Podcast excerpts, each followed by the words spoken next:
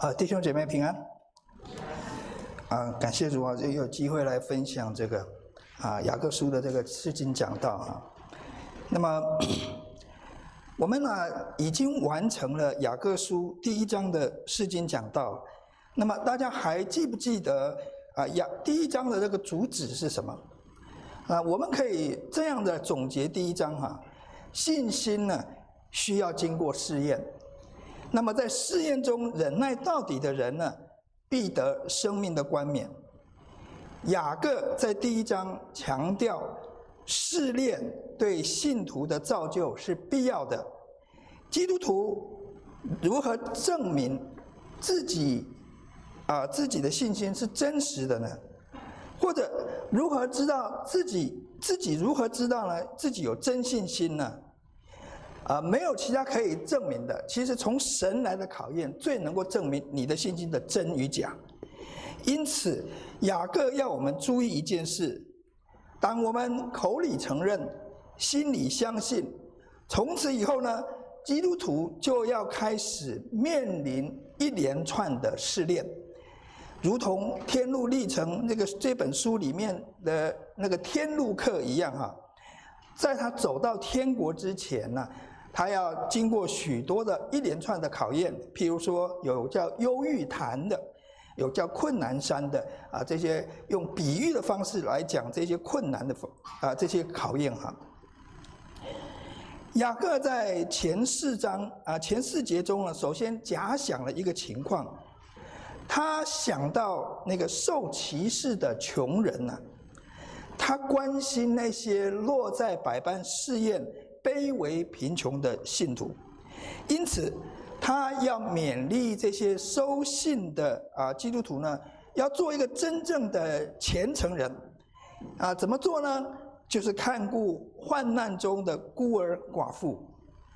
弟兄姐妹啊，从古到今呢，啊，每个社会呢总是有贫穷人的，当然了，也会有有钱人了。雅各认为哈。基督徒对待穷人的态度啊，可以反映出这个人的金钱。那么他在这个经文里面，他特别用“荣耀”啊，“荣耀”这一词来形容我们的主耶稣基督。他为什么要用“荣耀”这一词呢？因为即使是最尊贵的、最荣耀的主耶稣，你们注意他在地上生活的时候，他常常跟谁在一起？跟卑贱的穷人，还有卑贱的罪人在一起，这一位拥有全宇宙一切的主呢，却选择过着一种无产阶级的生活。他常与犯罪的人一生活在一起，不但不，他不但不认为卑贱的穷人会玷污他的荣耀，他很荣耀，他不会因为这些人的卑贱会玷污他的荣耀。他与罪人在一起，也不感到可耻。反而称他们为弟兄，因此，在不偏待人这件事情上呢，我们的主耶稣基督立下了最好的典范。所以呢，信奉高贵尊荣的主耶稣基督的信徒，也就是我们呢，如果藐视卑贱贫穷的弟兄，这个人的金钱呢是大有问题的，反而是跟主基督的荣耀是不相配的。在雅各所假设的例子中呢，富人、有钱人可能穿着华丽的服装，表现出高贵的气质，那受到尊荣的待遇。反之呢，穷人就没有这么令人羡慕的优势了，容易呢被人家看扁啊，受到践踏。啊，我这个讲法呢，是一般人呢普遍有的一种。既定的看法，对穷人跟呃有有钱人的一种既定的看法，但是这个看法会不会有错呢？会不会变成一个偏见呢？当富人与穷人起争执的时候，有矛盾的时候，如果我们没有去了解他的真相，就千篇一律的用这一种成见来给富人啊有这样子的负面的论断的话。那么这样子的判断，一旦后来证明是错的话，那么我们的判断就是不公义的。利未记十九章十五节说：“你们施行审判，不可行不义。”他特别讲说：“不可偏护穷人。”我们很容易偏护弱者，在这个偏护弱者里面，我们反而变成了不公义了。那这个利未记的经文还讲说：“也不可看重有势力的人，啊，有权有势的人。”只要按着公义审判你的邻舍，这是利未记十九章十五节，它有很平衡的啊说法。教会里呢，有穷人，也有有钱人。那如果多数的肢体对这个有钱人呢，普遍都存在着这一种既定的成见的话，这会使这些有钱人呢感觉到啊自己在教会里面会受到排斥，就很难。融入啊，跟那个肢体里面，跟肢体一起融入生活。雅各举这个例子，并没有意思要否定所有的有钱人。他的信息的重点是在于什么呢？基督的门徒在同时面对穷人与富人的时候，不可因为有钱人而偏待了穷人。这是雅各的重点。当你看到有钱人跟穷人的时候，你不可以因为有钱人很华丽，你喜欢你而偏待而偏待了穷人。这个雅这是雅各的重点。当然了，在生命记也讲，不可以错误的论断有钱人，这个也是我们也要注意的。啊，唐崇荣牧师呢，有一次呢，他在分享他自己啊在印尼教会里面发生的一个小故事啊。他在雅加达的教会啊，有不少有钱的企业家，还有银行家。那么在一次的晚间聚会里面哈，啊，一位相当有钱的银行家来晚了。那在聚会的场所都已经坐满了。这个时候呢，这个银行家哈来晚了，看见坐满了。他没有很颐指的，也没有颐指气使啊！这抱歉，这用了成语。他没有说：“哎，你给我站起来，让我坐。”他没有这样子，这个就颐指气使的意思啊。他没有要求别人这样子让座给他，反而是静静的坐在地上听讲道。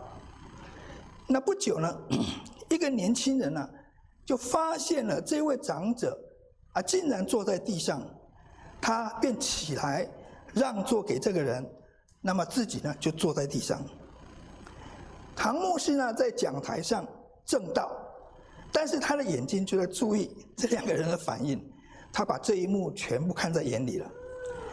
当他看到这个两个人的这个回应互动的时候呢，他为这位银行家的谦卑呢感谢主，也为这位年轻人的自愿服侍其他人呢。尤其是服侍那个年长尊贵的人呢，也感谢主。两个人呢，不但表现出不偏待人的心态，更难能可贵的是，这些有钱人愿意去尊重其他比较没有钱人的权利。那么，另外一位年轻人呢，则愿意牺牲自己的权益去成全他人。这是一幅很美的图画。原本看起来是一个有缺陷，好像有缺陷、不完圆满的这个图画呢，因为两个人的谦卑、两个人的互动，变得更美好了。神不要我们偏待穷人与富人，那这里有一个问题啊，但是他拣选了贫穷人，他不拣选富人，难道神自己先偏待人了吗？各位有没有想过？神怎么只拣选贫穷人，不拣选富有的人呢？神这么做的理由是什么？为什么神拣选贫穷人，而不是啊、而不是这个啊、他这个理由是什么？是不是啊、越穷的人呢，他们的灵性就越好，就越容易得到神关注的眼神呢？我们都知道啊。任何罪人啊，无论是哪一位，不论贫富，都没有条件配得神的拣选的。所以呢，贫穷啊，不会使人变得更好，或者更值得被神拣选的，也不会让你变得更属灵的。它有功能，它是有功能，但是它不会，它这个本身它的果效，啊，我认为它它可以帮助你变成一个好、更有啊，就是更啊谦卑的人。但是呢，这个他不会让你变成说你有什么条件值得被神拣选的。雅各说呢，神要叫贫穷人在哪里富足呢？在信心上富足。而且承受神所应许的国度。富格森牧师呢，啊，曾在一次的这个登山宝训的讲道中呢，他提出了一个啊发人深省的一个真理。在马太福音中，耶稣是对哪些人说他们是有福的？我们最近刚读过啊八福，耶稣是对哪些人说他们是有福的呢？不正是那些虚心的、哀动的、温柔的、饥渴慕义的、连续的、清心的人吗？耶稣是对这些人说的。那么这些人有没有共通点呢？有的，其实他们都是内心被倒空，承认自己是贫乏的人，他们自己是贫乏的人，虚心的人。是邻里贫穷的人，在英文里面叫 poor in spirit。哀慟之人呢，会因为自己失去自己所爱的亲人，而缺乏安慰，还有情感的支持，这是一种缺乏。饥渴慕义的人，不正显出这种人缺少了义吗？他本身就是没有义，所以他才会想渴望得到义啊，所以就对于义呢产生强烈的渴望。这些人共同的特征就是穷乏。有些人缺乏物质供应，有些人则失去心灵的依托，还有情感的满足。傅格森牧师呢指出罪人的大问题，也就是罪人呢里面充满着太多不该有的东西。而偏偏呢，这些东西呢，会拦阻我们得到神要赐给我们的丰盛及满足。我们在原初的状态之下，就是太满了，我们里面太满了，满了很多东西，满了今生的骄傲，对世事的忧虑，对物质的追求，以至于神无法将他要给我们的真正的好东西带进来。所以福音要做的第一件事。就是要我们悔改，并且转向，对过往错误的追求要悔改。福音要倒空我们原先引以自豪的、引以为傲或者是渴望的东西。这些东西可能是财富、自负、刚愎自用。在福音可以把任何好东西加到我们里面之前，他首先要做清空的工作。要解构我们这里面充满许多垃圾的屋子，等到我们腾出了空间，不再塞入更多的垃圾之后呢，福音就将神的恩典、丰富还有信心呢，我加到我们里面来，使我们在信心上富足，就是雅各所讲的，神要让穷人在信心上富足，最终呢，就可以得到神所应许的天国、地土、宝足，还有各样的福气。弟兄姐妹啊，在我们可以饱足之前呢，我们要先经过饥饿；在可以获得尊荣之前呢，我们必须要先降卑；在可以富足之前，我们必须要经过贫穷、匮乏。这是天国的原则，如同雅各在第一章里面所说的：“卑微的弟兄升高是可夸的，也是可喜的；而富足的降卑更是如此。”所以富足的人是要降卑的，因为唯有先经过降卑倒空，人才可以进入真正的富足，得到神所应许的真财富。所以神自己。他没有偏待人，他没有偏待啊富人，他拣选穷人，他没有偏待富人，因为无论是穷人或者是富人，都要被神降卑，才能够得到真福气。基督徒呢，照理说，应当是要看重神所拣选的人。很不幸的是，雅各在第六节指责他所认识的基督徒，说呢，有人羞辱神所拣选的贫穷弟兄，而这些人呢，竟然呢，本身也是贫穷人。照理说，穷人对于那些有同样遭遇的人呢，应当会有同理心。因为他们也经过贫穷，应该会有同理心，但是呢，雅各却发现有一些穷人的弟兄呢，在羞辱自己的同类。那他们为什么会这样子呢？雅各没有明说，原因没有明说，但是呢，经文给我们一些线索哈。有些穷基督徒呢，羞辱贫穷的弟兄，结果呢？反而遭到富足人的欺压，还被告上了法庭。或许 这些穷人对着有钱人呢，存在着一种幻想，他们渴望得到这些有钱人的小恩小惠，甚至大恩大德。如果不义的富人有不法钱财的话，我说强调是不法的钱财。他们可能怎么得到这些不法的钱财呢？可能一个方面呢，可能是靠着豪取强夺；另外一个方面呢，就是克扣别人应当得的钱的那个价钱。那么这种有钱人呢，会用利益来吸引穷人为他们工作，为他们得利，而且呢，也应许他们要给他们丰盛的回报。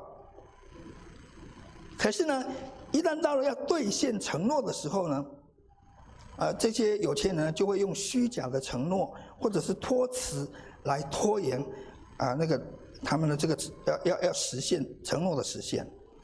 等到这些受欺压的、受欺骗的人幻想破灭了，他们不愿意再受摆布的时候，他们想要争取自己的权利的时候，反而被被被这些富人将了一军。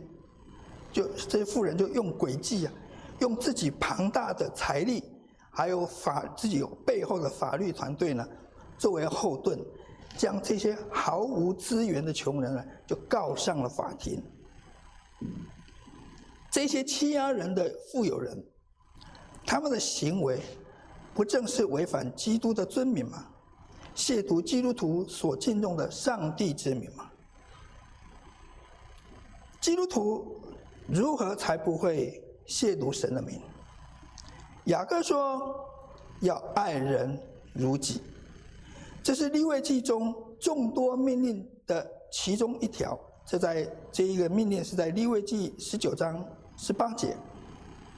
但雅各将这一条命令代表了整全的律法，它只是其中一条，但是却雅各用这一条代表全部的律法。那么雅各的解释合理吗？那这个问题呢，我们在第一章已经处理过了哈。耶稣总结说，律法包括两大诫命：爱神、爱人如己。那么雅各为什么独尊爱人如己？他不提到爱神的部分呢？那我也曾经分享加尔文的解释。加尔文说，一般人。很难看出某个人是否从内心是真正的爱神的，因此呢，神就命定一种检验的方式。一个人如果爱邻舍，他对神的崇拜就是真实的，他的敬虔也是真实的。此外呢，耶稣呢也在约翰福音中说道：“我赐给你们，就是门徒一条新命令。”乃是叫你们彼此相爱。你们若彼此相爱，众人就因此认出你们是我的门徒了。别人怎么认出你们有是神的门徒，是信神的人呢，就是彼此相爱。所以总之呢，这个爱人如己是最容易表现于外，最容易被人观察认出一个人是否爱神的指标。前面提到了雅各在这这个经节里面，不是在教导我们要拒绝排斥所有的有钱人。他是在反对以貌取人、按着外貌待人的这种错误。那么，按着外貌待人的错误，跟杀人啊、犯奸淫这些罪比较起来，哪一个比较轻？哪一个比较重啊？大家可能想想看啊，哪一个比较轻？哪个比较重？多数人大概不会把这两者相提并论。可是呢，雅各呢，将这将这两者的严重程度呢，跟看着是一样的，这两个啊、不符合神律法的那个程程度呢是一样的。那么他是怎么得到这个结论的？其实呢，保罗在加拉太书里面也处理过类似的问题。他说，人如果不能守住律法书中所有的诫命，只要人违背任何一条诫命，就无法在神面前称义。只要在任何一条诫命上跌倒的，他就会受到永死的咒诅。因此，无论人犯哪一条诫命，他们所得的刑罚是没有差别的，就是唯有一死，受到永远的咒诅。所以保罗呢，是从人如何称义这个角度，来解释律法所具有的完整性、缺一不可信的这些特质。那么雅各如何解释律法中所有诫命的合一性呢？那么保罗呢，是从律法的。啊，雅雅各呢，是从律法的颁布者，也就是从神自己来看的。他在第十一节提到十诫中的另外两条诫命，刚才他有又提了两条诫命，就是不可奸淫跟不可杀人。他说什么呢？他说那说不可奸淫的，也说不可杀人。这两条诫命是谁说的？是同一位上帝说的。律法虽有十条诫命，但是颁布律法、颁布这些诫命的，却只有一位神。这十条诫命反映了这一位神的多种的良善属性。神的属性。虽然有多种，却是整合为一的。你不可以让某一个属性单独存在，好像跟其他的属性一点关系都没有。痛恨奸淫的神，也痛恨杀人的罪。因此，违反任何一条诫命的，不管是哪一条，偏待人、没有爱人如己的，不管是哪一条。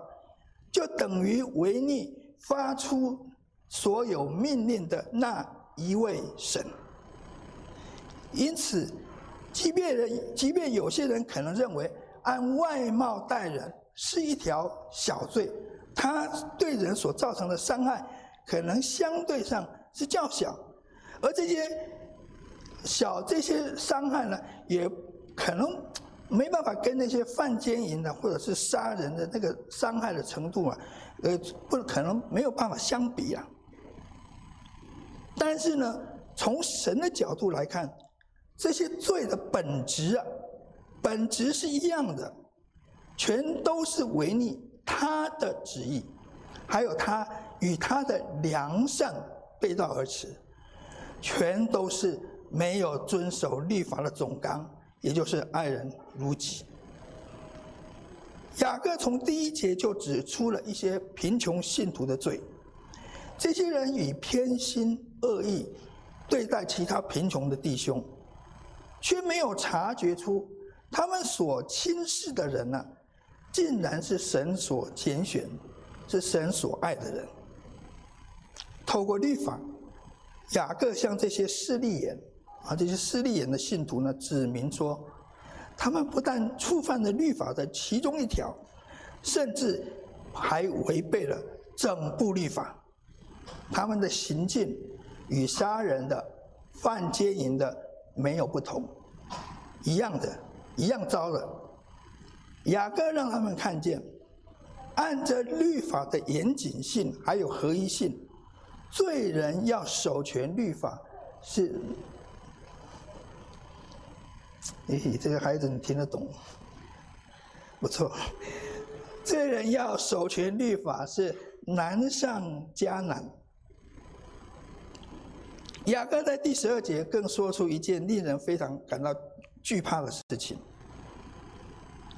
每个人啊，包括基督徒啊，都要按着律法受公正的审判的。彼得说：“因为时候到了，审判要从哪里开始？神的家，从我们开始的。”保罗说：“我们众人必要在基督台前。”显露出来，叫各个人按着本身所行的，要注意，这个按照你的行为来或善或恶来受报的。神的审判对我们的审判也是一样的。弟兄姐妹啊，我们都知道主耶稣会拯救他的羊群到底，使他们最终有永生，这个是神赐给他子女的应许。这是肯定的，这个也是不会改变的。但是雅各、彼得、保罗都在提醒我们说，我们的罪虽然可以得到上赦免，但不要忘了，我们将来都要站在基督台、基督的台前，接受上帝的审判的。大家对这样的警告会有什么样子的反应呢？会不会感觉到一股寒意啊？很冷。我们的罪不是都得到赦免了吗？为什么将来还要受审判呢？还要提出来呢？不是都已经丢掉了吗？为什么还要提出来受审呢？圣经已经确定了，将来一定有审判，连基督徒都没有办法幸免。我们甚至是第一批受审的人。当审判的日子，我们活着的时候所说的各种闲话，必要句句的供出来，而神要拿这些严格整全的律法检验我们的一言一行。我们当中有人可以很肯定的说，自己绝对经得起考验吗？你敢讲吗？我一定可以通过这个。审判吗？我相信没有人敢这样肯定的。那么，这是否就意味说，在这个审判里面，我们得到的判决是什么？有罪有罪。那么，如果是这样子的话，我们还可以得到永生吗？对于这个问题，雅各所给的解方是什么呢？他说：“我们的说话与行事。”都要按，都要照着这律法。雅各是这样子提供他的解方的。那么这里就有一个问题出来了，请问雅各是否在告诉我们要用自己的行为来赚得自己的救恩呢？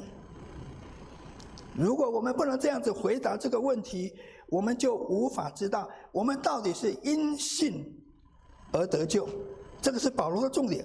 还是因为行律法得救，好，我们慢慢的进入了就是雅各书里面最难解的一个部分。下一次的讲到会有更完整的解释，但是已经我们现在已经踏入了第一讲了。感谢主呢，讲雅各与保罗并没有彼此矛盾。如果你要调和两个人的说法呢，我们要注意雅各在第十二节中，他用了一个关键词，他说这个律法是什么？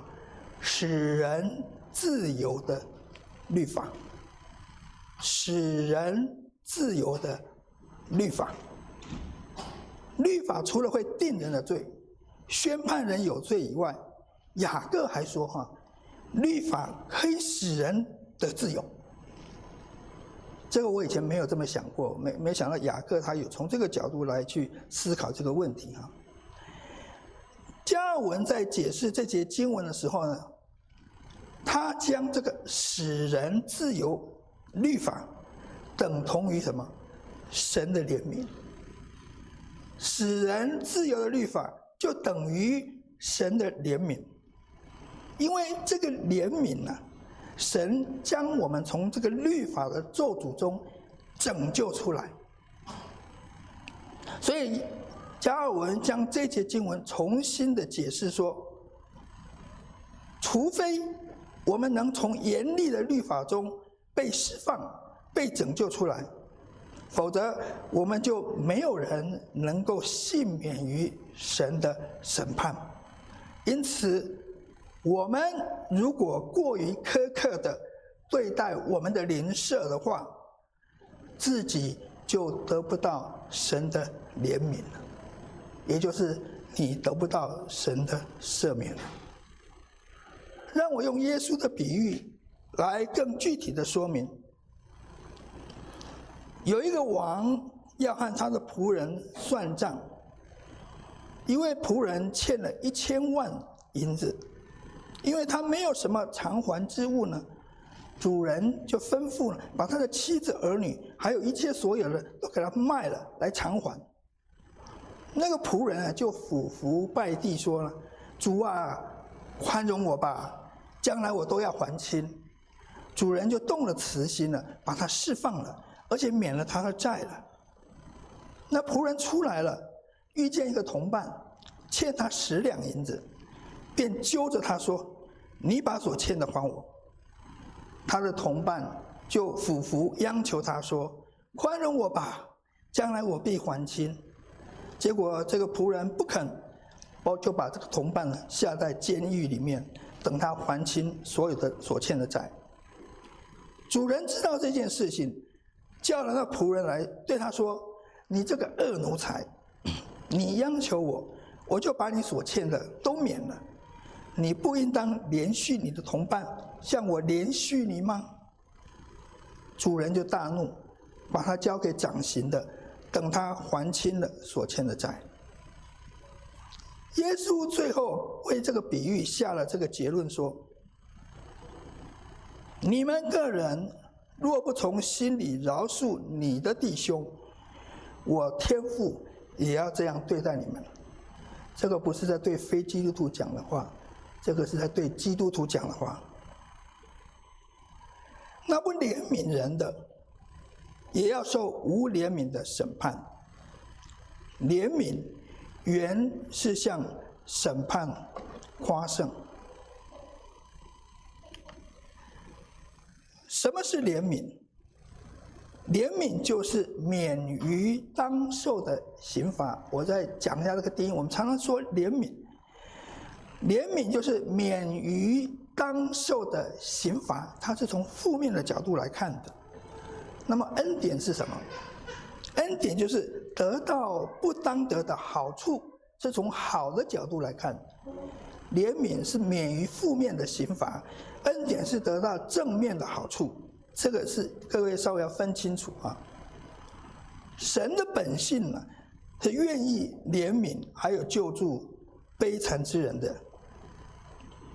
雅各警戒同样是穷人的弟兄，不可用恶心来偏待穷苦的弟兄，因为他们若是这样子的话，自己呢也要按着严格的律法受无怜悯的审判。你喜欢受无怜悯的审判吗？我们每个人都需要怜悯的。我们不喜欢站在这个没有怜悯的审判之前的，因为在没有在审判之前，我们就知道自己是有罪的了。没有人可以幸免于神严厉的审判。罪人的出路不在于自己所行出的公义，因为呢，一方面我们行不出来，另外一方面，即便行出来了，也是不完全的，是永远远远不及神的要求的，不足以使我们得救的。能使我们在审判台前全身而退的，便是神的怜悯。你要像在审判台前能够全身而退，不是你告诉神，你看我做了多少好事情，那个没有办法的，你只能跟神求怜悯，而这个怜悯才是向这个审判夸胜的。所以雅各的意思就是这样子，能够让你。在审免于你受上这个严厉的审判，你就是需要神的怜悯的。弟兄姐妹，我们从今天的经文可以学到什么功课？雅各只是告诉我们，不要做一个轻看穷人、巴结有钱人的势利眼吗？这是雅各的意思吗？起初看起来是这样子的，但是随着这个经文往后推演，雅各把我们带到。爱人如己的这个律法的总纲之一啊，最后呢，他更让我们看见，我们的一言一行，将来都要按着严格的律法受审判。律法除了会定我们的有罪之外呢，它还会使我们免于刑罚的自由。它里面有恩典的，有免于刑罚的自由。我们若向着那些得罪。冒犯我们的人施怜悯的话，审判的主就会向我们施怜悯；反之，我们若不如此，主就要向我们变脸，不再怜悯我们了。弟兄姐妹啊，主耶稣为了帮助我们操练怜悯的功课，他在主祷文里面呢，为我们预备了这样的机会。当我们求神免我们的债，如同我们免别人的债，请各位注意一下“如同”这两个字。这个祷告里面包含两种怜悯，一种是来自神的怜悯，免我们的债；另外一种是我们施予邻舍的怜悯，我们免了别人的债，有两种怜悯。请大家注意啊，主祷文是为基督徒写的，是让基督徒去祷告的。他因为基督徒其实要在你必须要有一个了解，当你在祷告主祷文的时候，你有有一个前提，你已经先被神怜悯了，你已经是神已经先赦免你了。所以呢，这个主祷文是为这样子的人所准备的。基督徒不但需要神的饶恕，也必须在自己已经被赦免的这个基础上呢，从心里面去饶恕我们的弟兄。这个不是说我们对人的赦免有任何功效，可以跟神交换他的怜悯，这乃是说出于神的慈爱，为我们这些可怜的罪人呢，开了一扇。得到怜悯与救恩的门，我们每日应当记住，我们已经先被神免除了极大的罪债，就好像刚才比喻里面的那个第一个仆人，难道我们不该免了弟兄微不足道的债吗？你欠神的债跟别人欠你的债，哪一个债比较大？那个债可以跟那个债比吗？那不怜悯人的，也要受无怜悯的审判。什么东西可以让我们向那个我们所受的审判夸胜呢？唯独从神来的怜悯。好，让我们一起来祷告。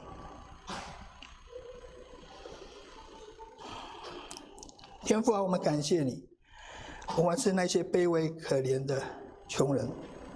感谢主，你使我们成为穷乏的人。所以主，你可以用你的真福气啊，我们主啊，我们谢谢你的恩典，透过你的话语，透过雅各的这个啊这个话语，啊，我们可以了解到主你对我们，你在审判里面，去你也为我们预备了恩典。先天父，我们感谢你，你的怜悯每天都是新的。我们每天得罪你的地方很多，但是主，你每天都用那新的怜悯来怜悯我们。求主你也帮助我们，也用同样的怜悯来怜悯那些冒犯我们的、得罪我们的人，让我们知道，让我们去比较，知道说我们其实他们得罪我们的的地方，其实远远不足于我们得罪你的。求主你。让我们谦卑下来，愿意啊，在这个我们已经赦免的基础上，来怜悯其他的人。谢谢主的恩典，感谢祷告是奉主耶稣基督的圣名求的，阿门。